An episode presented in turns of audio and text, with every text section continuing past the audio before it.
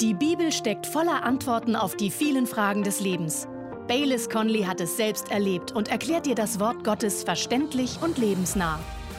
Schlagen Sie Ihre Bibel im Johannesevangelium auf in Kapitel 10.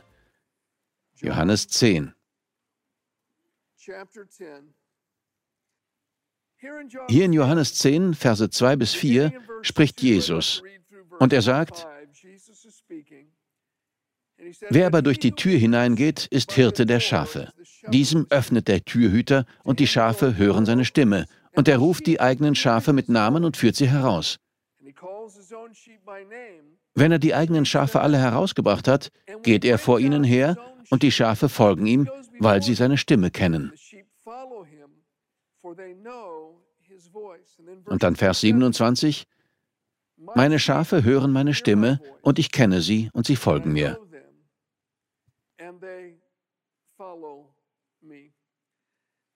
Vor einigen Jahren habe ich einmal an einem Ort namens Spiez gepredigt. Das liegt in der Schweiz. Und ich war in den Bergen in einem kleinen, rustikalen Gasthaus untergebracht. Als es Abend wurde, ging ich hinaus auf meinen kleinen Balkon. Es fühlte sich an, als wäre ich in The Sound of Music. Rundherum verstreut lagen diese kleinen alten Bauernhöfe, überall war grünes Gras, und auf den Hängen weideten die Kühe. Viele von ihnen trugen große Glocken um den Hals. Ich schaute auf diese wunderschöne Szene, die Schweizer Alpen im Hintergrund und die grasenden Kühe überall auf den Weiden. Ich hätte mich nicht gewundert, wenn die Blumen noch gesungen hätten. Da kam auf einmal von einem der Bauernhöfe ein lauter Ruf.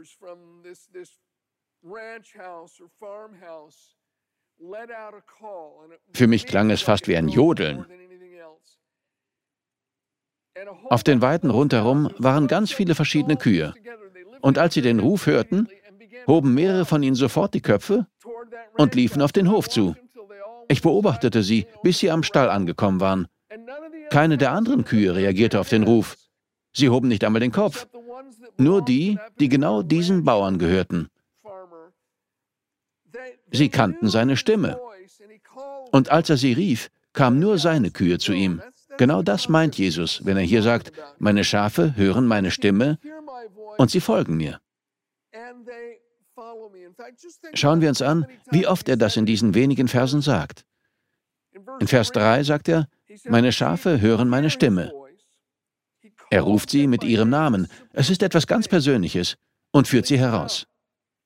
Vers 4. Die Schafe folgen ihm, denn sie kennen seine Stimme. Und dann Vers 27. Meine Schafe hören meine Stimme und ich kenne sie und sie folgen mir. Sie hören und sie folgen. Sie hören zu und gehorchen. Das ist unsere Verantwortung als Christen, wenn man sie auf das Einfachste herunterbricht. Wir sollen hören und folgen.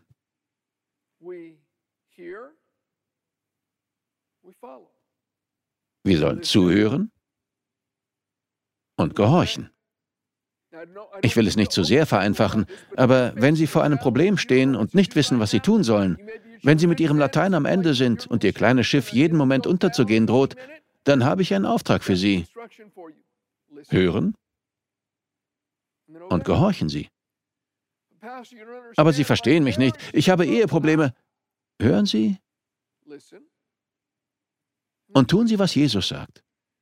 Ich habe finanzielle Schwierigkeiten. Hier ist Ihre Antwort. Hören Sie? Meine Schafe hören meine Stimme und gehorchen Sie. Ich weiß nicht, was ich mit meinen Kindern machen soll. Hören und folgen Sie. Es würde so viele Probleme lösen, wenn wir einfach diese beiden Dinge tun würden. Das macht einen großen Teil der Nachfolge Jesu aus. 1. Samuel 15. Der erste König von Israel hieß Saul. Und der Kelch des Gerichts war für das Volk der Amalekiter voll geworden. Sie hatten den Israeliten 400 Jahre zuvor einiges angetan.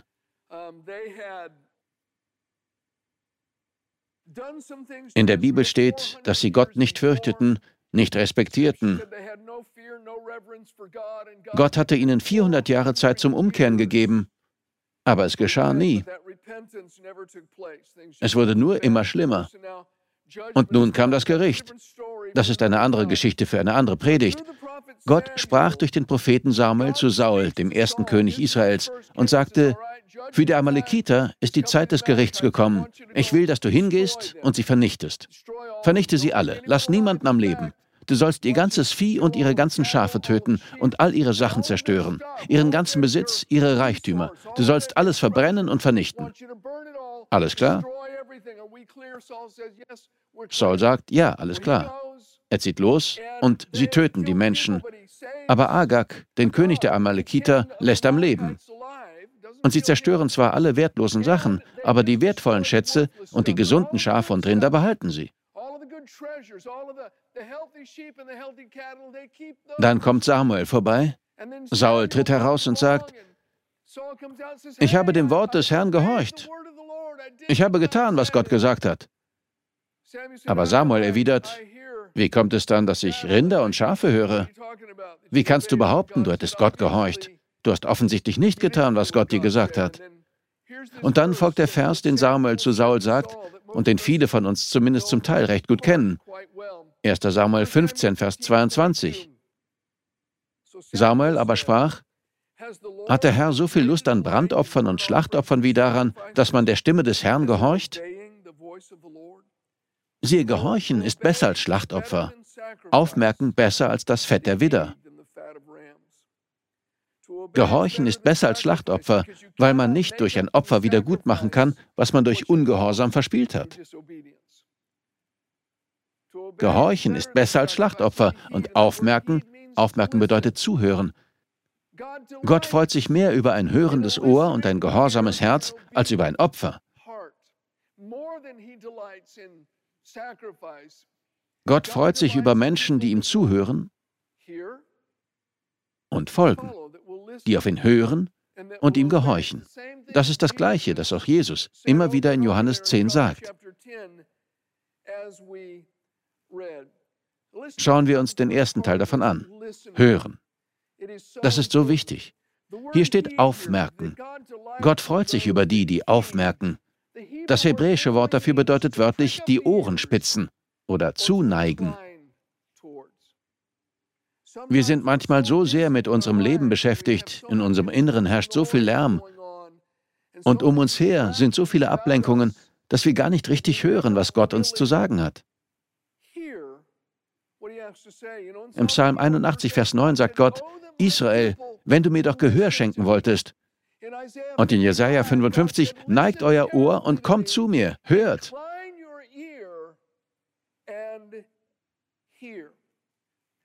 Und wenn Gott sich über die freut, die ihm zuhören, dann will er auch reden. Er kann nicht sagen, hört aufmerksam zu, aber ich werde nichts sagen. Das ist doch ein lustiges Spiel. Ich sage euch, dass ihr zuhören und euer Ohr neigen sollt, aber ich werde gar nichts sagen. Es ist lustig zu sehen, wie ihr euch ärgert und enttäuscht seid und mutlos werdet, aber ihr müsst zuhören. Ich werde nichts sagen, aber ihr müsst zuhören. Nein, Freunde, Gott spricht. Er wird sprechen. Er redet gern mit uns. Jesus sagt, meine Schafe hören meine Stimme. Er sagt, wenn der Heilige Geist kommt, wird er sprechen und euch von dem erzählen, was kommt. Einige von ihnen sehnen sich verzweifelt danach, dass Gott sie führt. Aber dazu müssen sie auch lesen. Sie müssen sich Zeit nehmen, um in der Bibel zu lesen und zu sehen, was Gott bereits gesagt hat. Wenn etwas ganz klar in der Bibel steht, müssen Sie nicht mehr darüber beten. Sie müssen es nur noch tun. Man sagt, Franz von Assisi habe morgens die Bibel aufgeschlagen. Und worauf sein Blick fiel und was er las, das tat er an diesem Tag. Eine solche Haltung brauchen wir. Ich rate Ihnen nicht, es genauso zu machen, weil Sie vielleicht etwas lesen werden, für das die Zeit noch nicht reif ist. Oder vielleicht lesen Sie eine Anweisung von Gott, die an einen bestimmten Menschen gerichtet war und nicht an Sie. Aber wir sollten diese Haltung haben, dass wir tun, was wir gelesen und verstanden haben. Ich bin nicht nur ein Zuhörer, sondern auch ein Täter. Und über das Verkünden unseres Glaubens, der Kindererziehung, die Verwaltung unserer Güter, die Liebe zu unserem Mann oder unserer Frau, dem Dienst in der Kirche, unsere Reaktion auf jemanden, der uns verfolgt und über tausend andere Dinge hat Gott bereits etwas gesagt und tut es auch weiterhin durch sein Wort.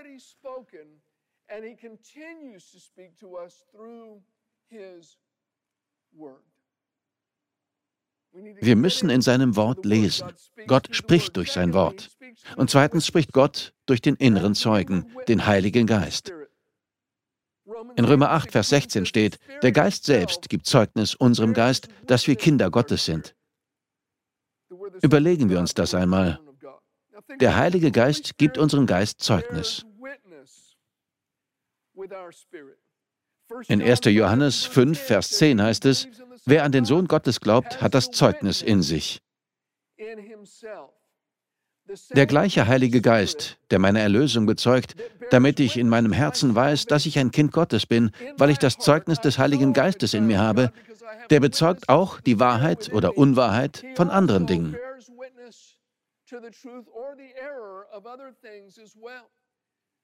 Und wir sollen unser Ohr neigen und diesem inneren Zeugen zuhören. Ich will ehrlich sein, ich musste das in vielen Fällen auf die harte Tour lernen. Die Fachleute haben nicht immer recht. Die Mehrheit hat nicht immer recht. Wir können nicht immer danach gehen, dass die Tür offen steht und die Umstände gerade passen. Das ist nicht immer das Richtige. Gott hat uns durch seinen Geist einen inneren Zeugen gegeben, der uns leitet.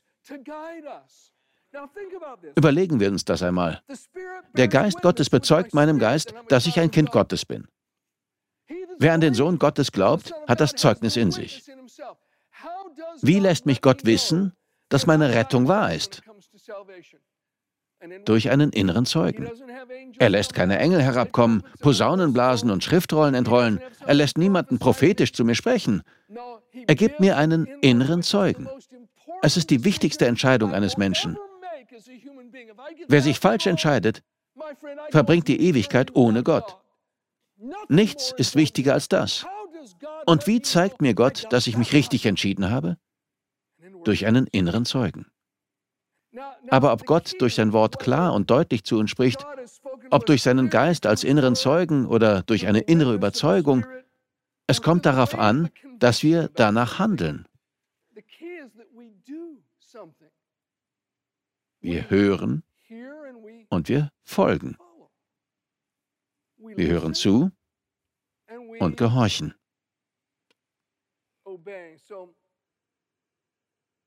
Reden wir also über Gehorsam. Gott freut sich über ein hörendes Ohr und ein gehorsames Herz. Gehen wir zurück zu der Geschichte in 1 Samuel 15. Saul hatte die Anweisungen Gottes verstanden. Aber im Laufe der Ereignisse dachte er, er wüsste es besser. Also passte er Gottes Anweisungen seinen eigenen Wünschen an. Und sein teilweise abgewandelter oder angepasster Gehorsam war für Gott genauso wenig akzeptabel wie seine Ausreden. Wenn wir die Geschichte weiterlesen, werden wir feststellen, dass Saul aus mindestens drei wesentlichen Gründen nicht gehorchte. Und diese Gründe sind sehr weit verbreitet. Aus den gleichen Gründen verändern Menschen heute noch Gottes Anweisungen, halten sich nicht daran oder passen sie an ihre eigenen Wünsche an. Der erste Grund ist Stolz. Lesen wir 1 Samuel 15, Verse 10 bis 12. Da geschah das Wort des Herrn zu Samuel. Es reut mich, dass ich Saul zum König gemacht habe, denn er hat sich von mir abgewandt und hat meine Worte nicht ausgeführt. Da entbrannte dem Samuel der Zorn, und er schrie zu dem Herrn die ganze Nacht. Und am frühen Morgen machte Samuel sich auf, um Saul zu begegnen. Da wurde Samuel berichtet, Saul ist nach Karmel gekommen. Und siehe, er hat sich ein Siegeszeichen errichtet, und er hat sich gewandt und ist weitergegangen und nach Gilgal hinabgekommen.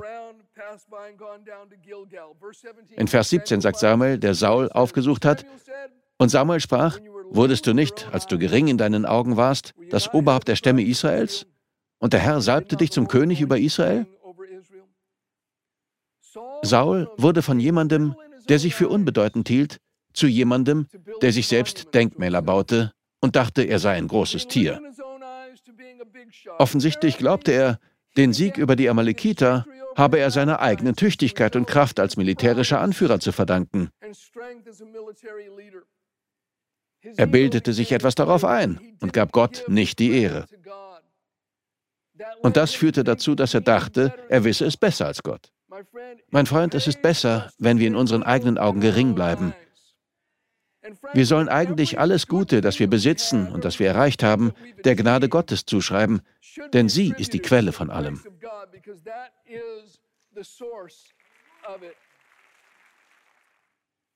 Ich sprach einmal mit einem Freund, der einen schlimmen Kampf gegen Krebs führen musste. Die Ärzte hatten ihm eine schlechte Prognose gegeben und gesagt, er habe nur noch ein paar Monate zu leben.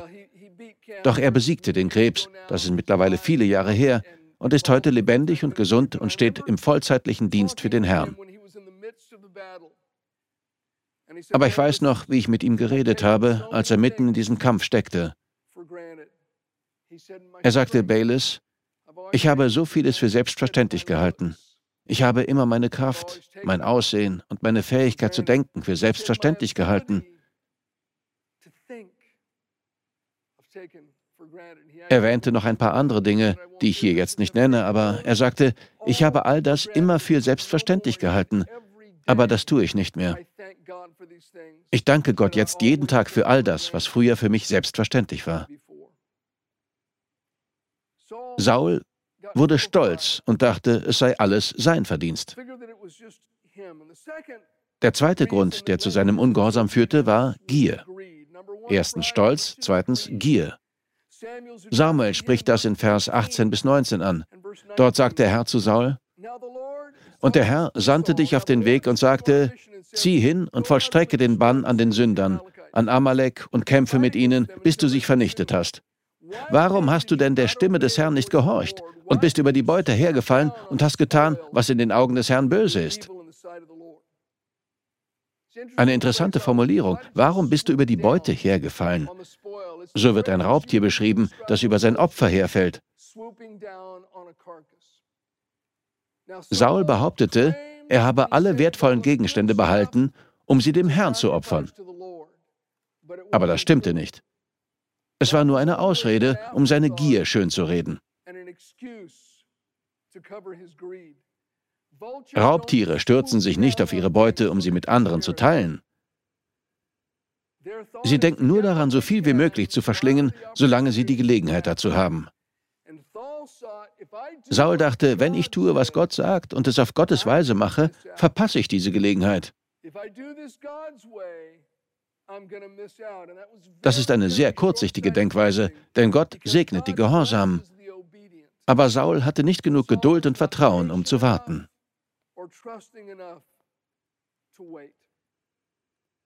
Deswegen wird Gottes Anweisung, ihn mit unserem Ersten und Besten zu ehren, angepasst und verändert, bis wir ihm nur noch die Reste geben, obwohl die Bibel eindeutig lehrt, den Herrn mit unserem ersten Einkommen zu ehren, weil er das Beste verdient. Deswegen wird die Anweisung, die zu segnen, die uns fluchen, und denen zu vergeben, die uns Unrecht tun, zu einer verächtlichen Toleranz derer abgewandelt, die uns verletzen. Oder die Anweisung, uns anderen gegenüber zurückzunehmen, zu dienen, Armen zu helfen, den gewünschten Platz aufzugeben, anderen dabei zu helfen, ihre Ziele zu erreichen und hundert andere Dinge, die Gott uns klipp und klar sagt, sie werden verändert und angepasst, weil wir fürchten, etwas zu verpassen, wenn wir es auf Gottes Art machen.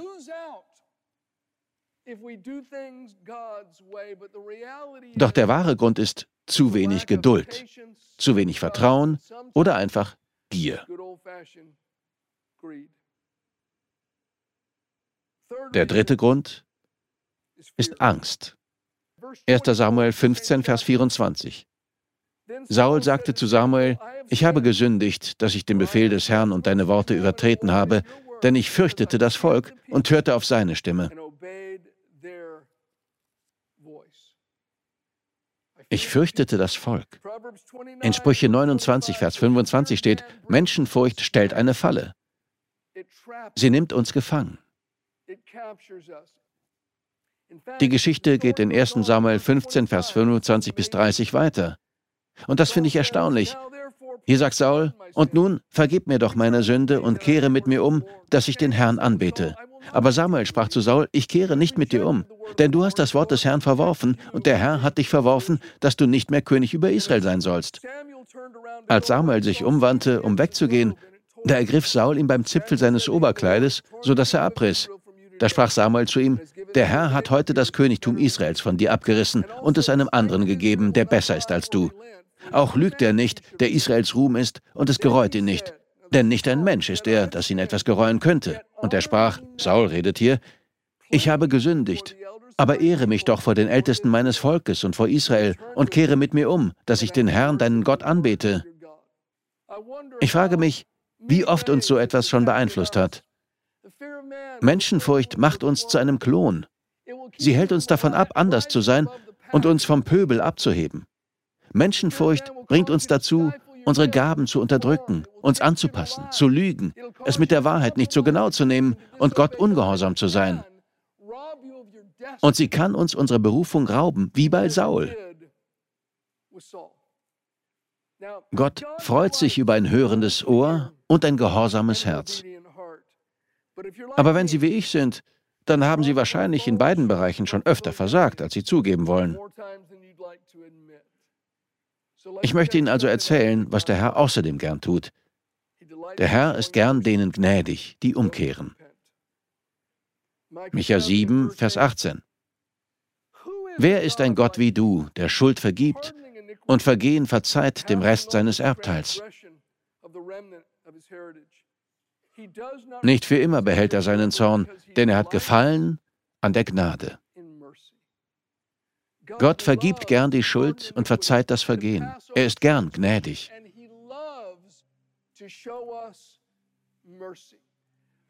Gott freut sich, wenn wir hören und gehorchen. Und wenn wir versagen, dann ist er gern freundlich und gnädig, wenn wir umkehren.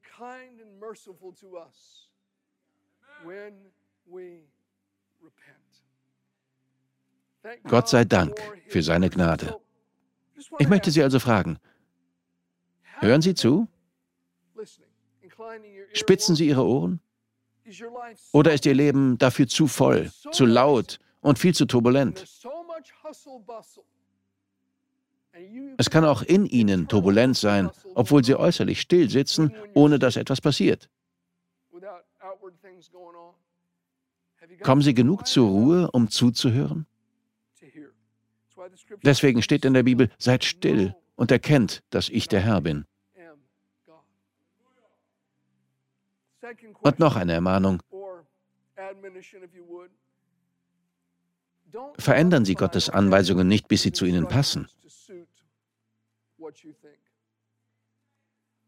Gott freut sich ganz besonders über unseren Gehorsam, wenn unsere eigene Logik besser zu sein scheint als seine. Denn dann können wir uns nicht auf unseren eigenen Verstand verlassen, sondern müssen ihm aus ganzem Herzen vertrauen. Und wenn Sie ihm nicht gehorchen oder nur Ihrer eigenen Version seiner Anweisungen folgen, dann kehren Sie um und nehmen Sie seine Gnade an. Wir danken dir fürs Zuhören. Weitere Predigten sowie eine tägliche Andacht von Baylis findest du kostenlos auf baylis-conley.de. Gott segne dich.